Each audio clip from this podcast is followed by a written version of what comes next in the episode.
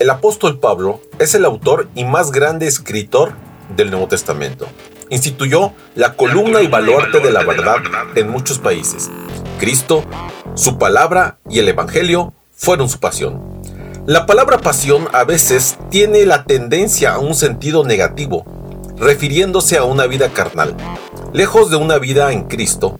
Sin embargo, tiene también un significado sumamente positivo, como emblemático, bandera, identidad, propósito innegociable, un celo sin límites. En fin, era su buque insignia. Iniciamos con Pablo, reavivado por una pasión.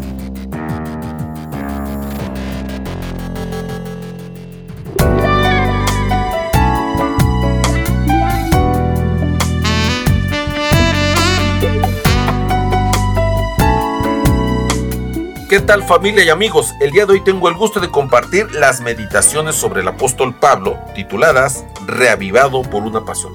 Hoy es lunes 27 de septiembre y el tema para el día de hoy es alas y pesos. La cita la encontramos en segunda de Tesalonicenses 1, 3 y 4 que dice así.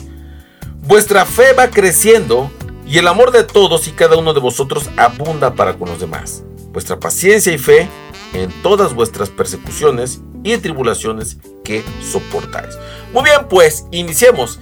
Las fuerzas centrípeda y centrífuga, al estar en oposición una de otra, actúan y reaccionan de tal manera que la Tierra, en lugar de salir volando por el espacio, se mantiene en la ruta de su órbita equilibradamente girando alrededor del Sol.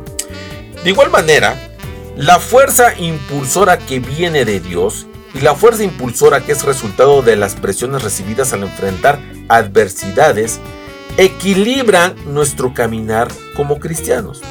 Es así que tenemos que agradecer a Dios por ambas, tanto por las alas para volar como por los pesos que nos frenan. Así, impulsados por Dios, tú y yo, querido amigo, avanzamos con fe y paciencia en nuestra salvación y en nuestra sagrada vocación.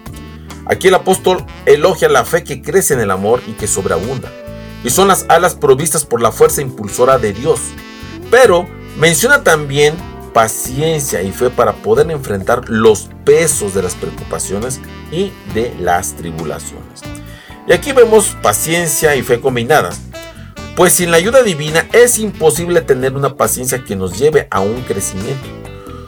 No necesitamos una paciencia estoica, sino activa, productiva, que nos conduzca a soportar, es decir, a mantenernos erguidos, de pie, firmes y caminando.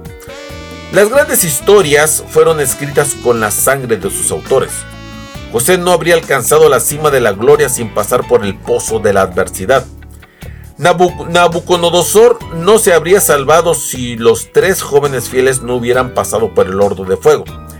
El carcelero de Filipos no se habría bautizado si Pablo y Silas, en su lugar de cantar, hubieran protestado. Y en lugar de permanecer en la cárcel después de haberse producido el terremoto, pues hubieran escapado. Y por otro lado, la escritora Elena de White adoptó una actitud de alegría en la adversidad, pues su fe no le permitía estar triste. No obstante, hubo veces cuando sufrió muchísimo, por ejemplo en Australia, viuda y enferma, confinada acá en su cama por meses. Ella misma escribió que el Señor hace bien todas las cosas. Miró ahora, miró ahora este asunto como parte del gran plan de Dios para el bien de su pueblo y en este país. Y también por los de América y para su propio bien. Y dice ella, no puedo explicar ni por qué, pero así lo creo y soy feliz dentro de mi aflicción. Puedo confiar en mi Padre Celestial. No dudaré de su amor. Eso es lo que comenta la hermana Juan. Y bueno, pues termino con esto. Dios siempre equilibra nuestros pesos con sus alas. Podemos estar seguros de que si Dios nos deja caminar entre las piedras, nos dará zapatos adecuados para que no lastimemos. El mismo Señor que permite los pesos propulsores son los que nos otorgan las alas impulsoras.